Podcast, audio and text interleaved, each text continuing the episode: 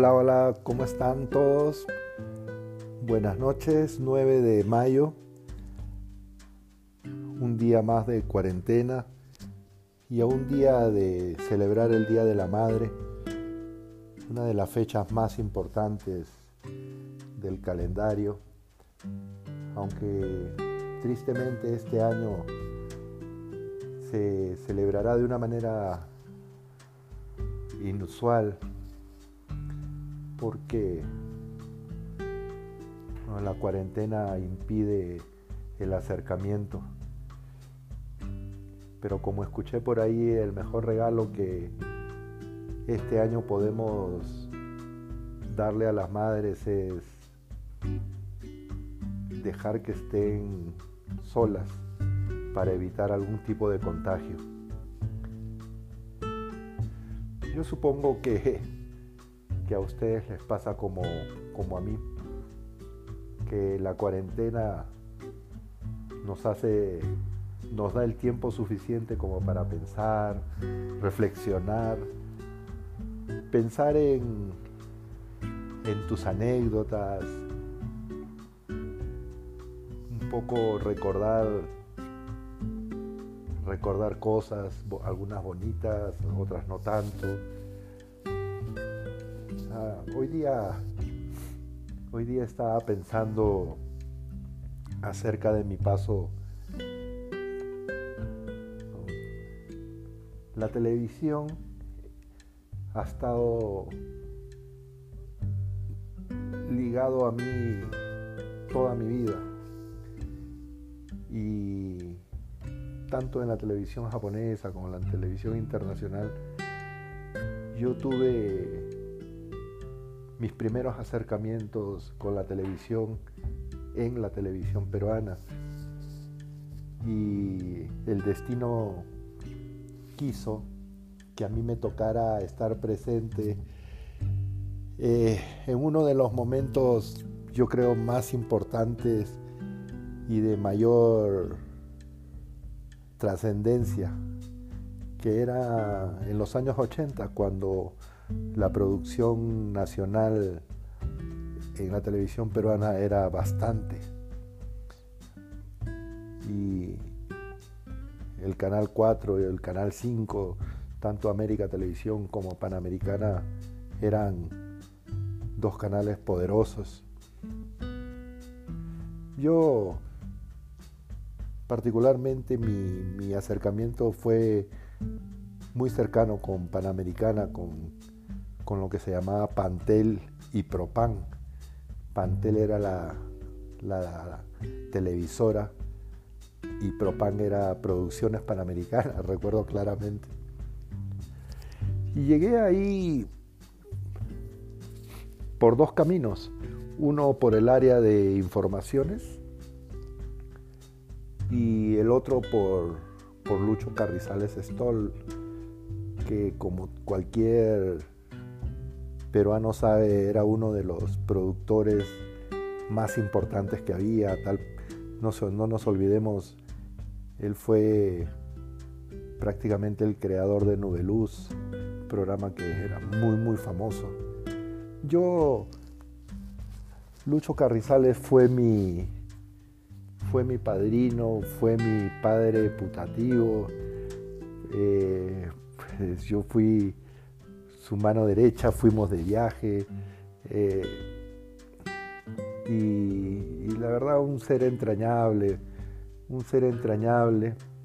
A mí me enseñó mucho, mucho, mucho de lo que es producción de televisión. Eh, y quería contarles un poco de esos momentos. Eh, Panamericana Televisión tenía, o tiene hasta ahora, no lo sé, pero tenía en aquel entonces dos edificios, el famosa, la famosa esquina de la televisión que queda en la avenida Arequipa, donde se hacían todos los programas de entretenimiento, y luego tenía el edificio de Alejandro Tirado, eh, a una cuadra, que era el edificio de informaciones, y a la vez era el edificio donde funcionaba Radioprogramas del Perú. Yo tuve la suerte de, trabajar en los dos lugares.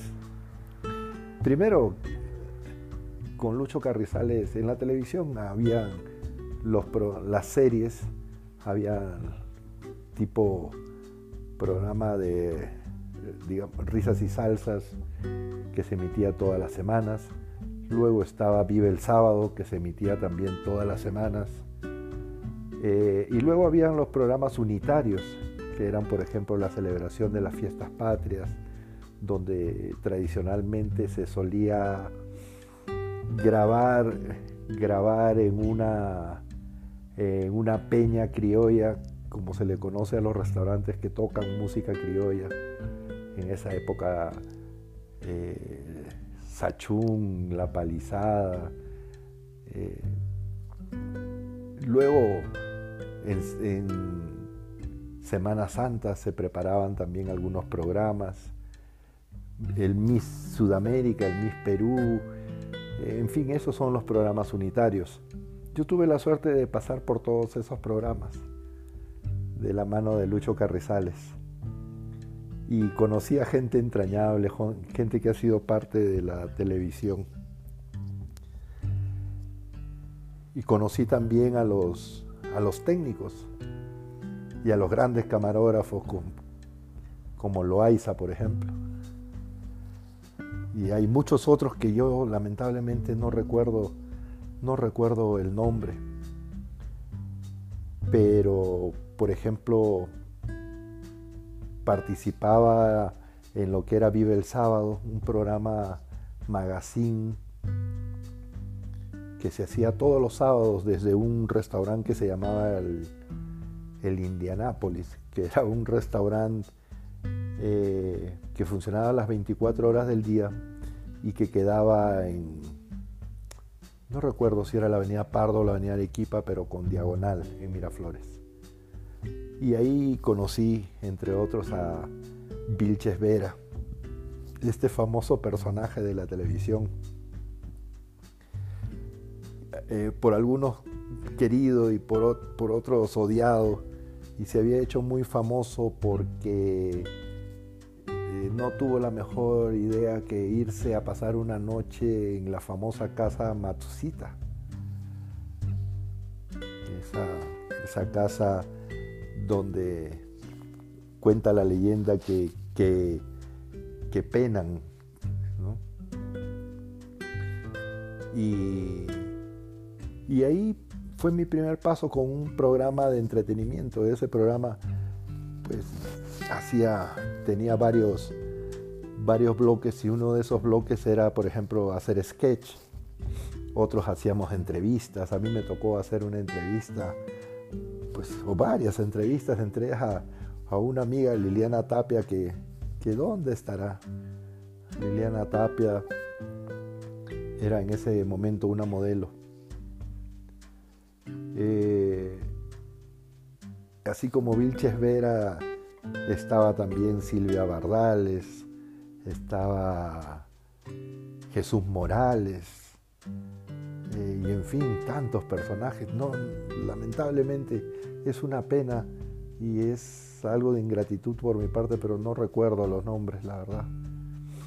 Luego, luego me tocó, me tocó hacer conciertos, entre ellos a, Rafael. Ahí pude, ahí pude ver a Rafael cómo era de exquisito a la hora de grabarse, ¿no? Tantas experiencias, la feria del hogar, grabar los, grandes conciertos, los grandes conciertos, Miami Sound Machine, eh, Oscar de León, y en fin, cuántos otros. El Canal 5 era... Yo llegué a caminar por el por el edificio de la Arequipa como si fuera mi casa. ¿no? Desde las salas de edición, donde en esa época se editaba, se, editaba todo en cintas de una pulgada. En cintas de una pulgada y, eran tremendas editoras CMX o Quantrell. y ahí conocí a un editor uruguayo. No recuerdo también el nombre, me van a disculpar. Como también recuerdo a este señor que, que creo era argentino, que era un gran maquillador, un gran maquillador. Y, la sala de edición, la sala de, edición era uno con el, con el libreto tenía que ir al, al archivo, coger todos los, los, los, tapes, dejarlos en el cuarto piso, creo que era cuarto, quinto piso, corriendo llevando las cintas para que las pudieran bajar para editarlas. Era una, una época muy, muy, muy bonita, la verdad. Muy bonita. Yo generalmente quiero que sepan a la hora que hablo, yo no tengo ningún guion preestablecido, no tengo, hablo espontáneamente, por lo tanto le pido que me disculpen si es que en algún momento me quedo un poco callado, lo que, lo que sucede es que ando recordando, ando recordando para poder eh, explicar algo. Yo recuerdo, por ejemplo, una, una grabación de Fiestas Patrias donde estaba donde está que fuimos a grabar a, donde los hermanos Achún en la Avenida del Ejército.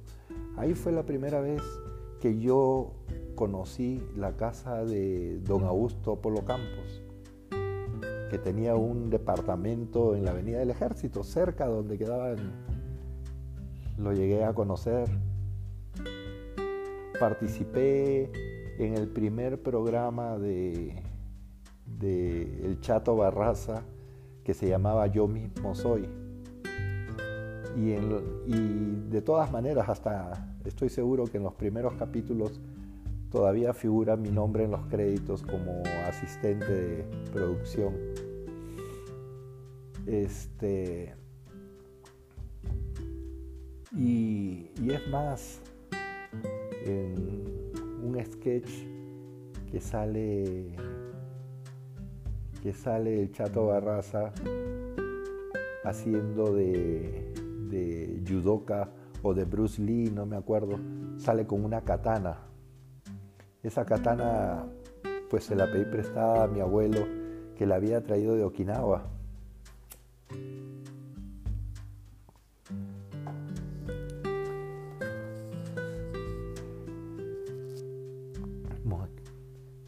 Son tiempos tan bonitos tiempos tan bonitos. Trato de acordarme. Tuvimos una, tuvimos una, una vez que Lucho Carrizales se pelea conmigo, este, con toda razón, dicho sea de paso.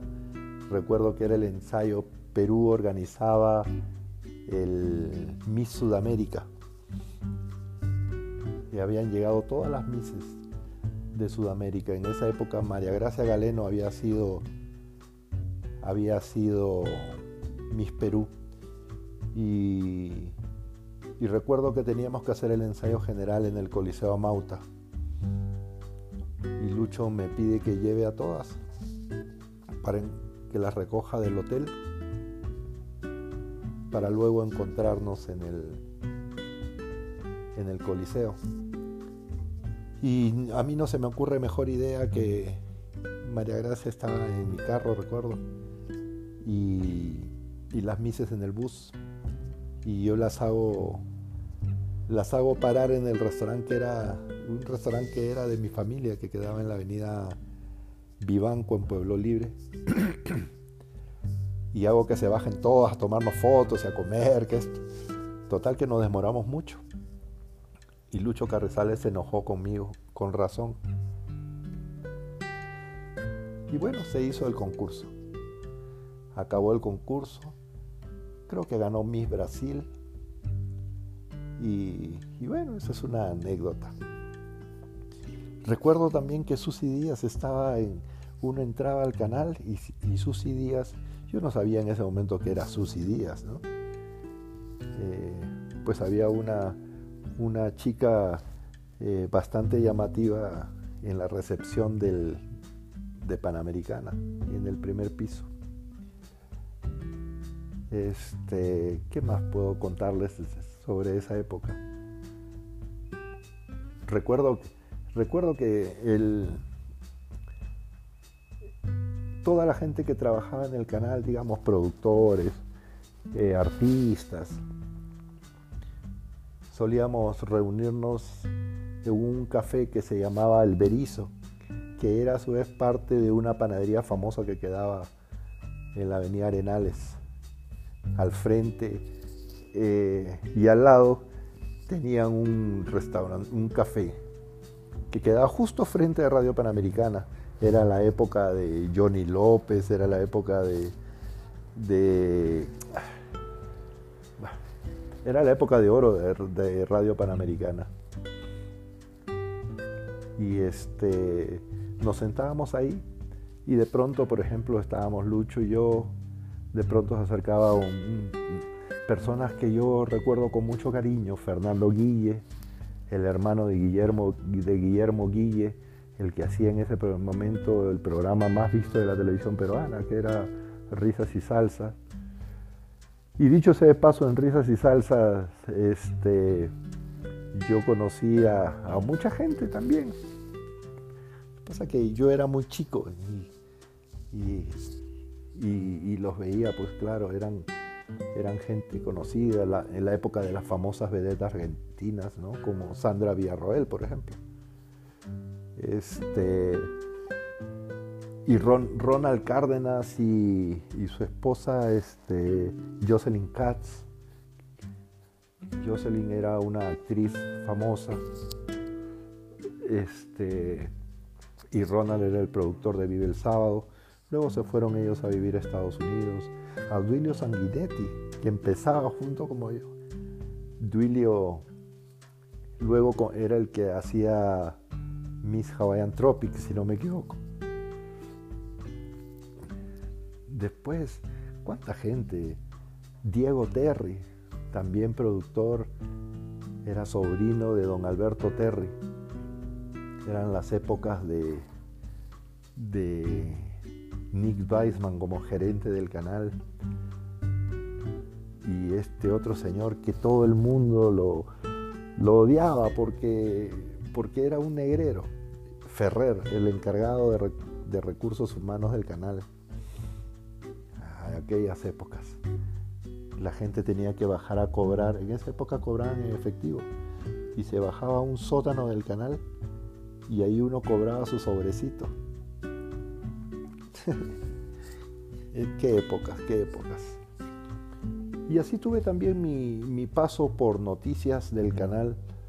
Era en el, en el, otro edificio, en el de Tirado, quedaba, era ahí se hacía 24 horas, ahí se hacía Panorama, se hacía Buenos Días Perú, era la época de, de Morosini, era la época de, de Zenaida Solís, era la época de Roxana Canedo, Alejandro Guerrero ya era conocido, ya era famoso. Eh, dicho sea de paso, en los comienzos de Alejandro Alejandro Guerrero. Alejandro Guerrero eh, era profesor de historia en colegio de secundaria. Y un día, según él mismo contó, eh, un amigo le dijo si quería hacer noticias policiales en la televisión. Y así empezó como reportero nocturno de policiales, desde abajo, como empiezan los reporteros. Y sí, demostró ser un gran reportero, la verdad. Yo recuerdo claramente ese famoso reportaje que lo hizo con, creo que se llamaba Oscar Bravo, este, que se disfrazaron de policías, compraron sus uniformes y se hicieron pasar como policías. Eso fue algo que llamó mucho la atención en aquel momento. Recuerdo a, a, Mónica Delta, empezaba, y Jaime Bailey también empezaba. Bonitos momentos. también Roberto Winsberg, Eneas Marrul, María Teresa Molina, eh, Carlos Guillén con Julián Cortés. Después el señor Paz Caferata también. Qué bonitos momentos, la verdad. Yo me tocó hacer muchas cosas con, con Lucho Carrizales. Recuerdo nos fuimos incluso de viaje. Eh, él tenía un, un pequeño auto, un Toyota Starlet, uno de esos pequeñitos, que se lo habían dado cuando él pasó de Canal 4 a Canal 5. Y con Coqui y Tito, el hijo de Coqui de la Piedra, nos fuimos a, a Huaraz a pasear, a pasearnos. Fueron bonitos momentos. Luego de ahí dejamos de vernos, yo comencé a, a viajar, a hacer mi carrera. Y, y, no, y lo volví a ver en el año 2001 cuando ya había dejado de ser pareja de Coqui y empezó una relación con Analí Cabrera. Era una mujer también muy, muy, muy buena, muy noble. Muy noble. Este, y yo estaba haciendo mi reportaje sobre el Yacón y necesitaba un gimnasio y, y Lucho Carrizales había abierto junto con Chelita un gimnasio a una cuadra de su casa en San Miguel y ahí grabé ese video. Después de ahí no, me lo dejé de ver creo hasta el año 2016 o 2017 si mal no recuerdo. Y después de años lo fui a visitar. Estuvimos conversando, nos, frecuentamos unos días y por cosas del destino, pues al mes falleció. Y yo siempre he sentido como que algo me hizo volver a, él para despedirme. Le tengo tanto cariño. Hasta ahora tengo una foto que yo llevo mucho de recuerdo donde, donde él estaba con Lucho, con Lucho, este, pues es una de las personas que yo extraño y, la verdad he tenido mucho cariño. Ahí en el edificio de Alejandro Tirado íbamos a hacer un programa piloto que se llamaba Buenas tardes Perú, que al igual, al igual que Buenos días Perú, que era el noticiero de Panamericana, que a su vez era una copia del Good Morning America. Este, se quería hacer un programa en la tarde de noticias, pero más tirado a un magazine. Claro que con noticias de actualidad también. Y se hizo un equipo para hacer el piloto. Y a mí me tocó me tocó pues participar y yo recuerdo con una buena amiga que también no veo hace muchos años, Mary Von Mason, este, hicimos un reportaje sobre el INAVIF. Que, bueno, al final de cuentas el piloto no salió, pero ahí tuve la suerte también de conocer a muchas, a muchas personas. Incluso, este, no recuerdo el nombre, pero gente, gente Eneas Marrul era un tipo alucinante. Andaba en un, en un Citroën, estos antiguos, estos que se, que se, que se bajan cuando uno estaciona y se levantan. Eneas Marrul, María Teresa Molina, que eran de caretas. A Rochi Dulanto.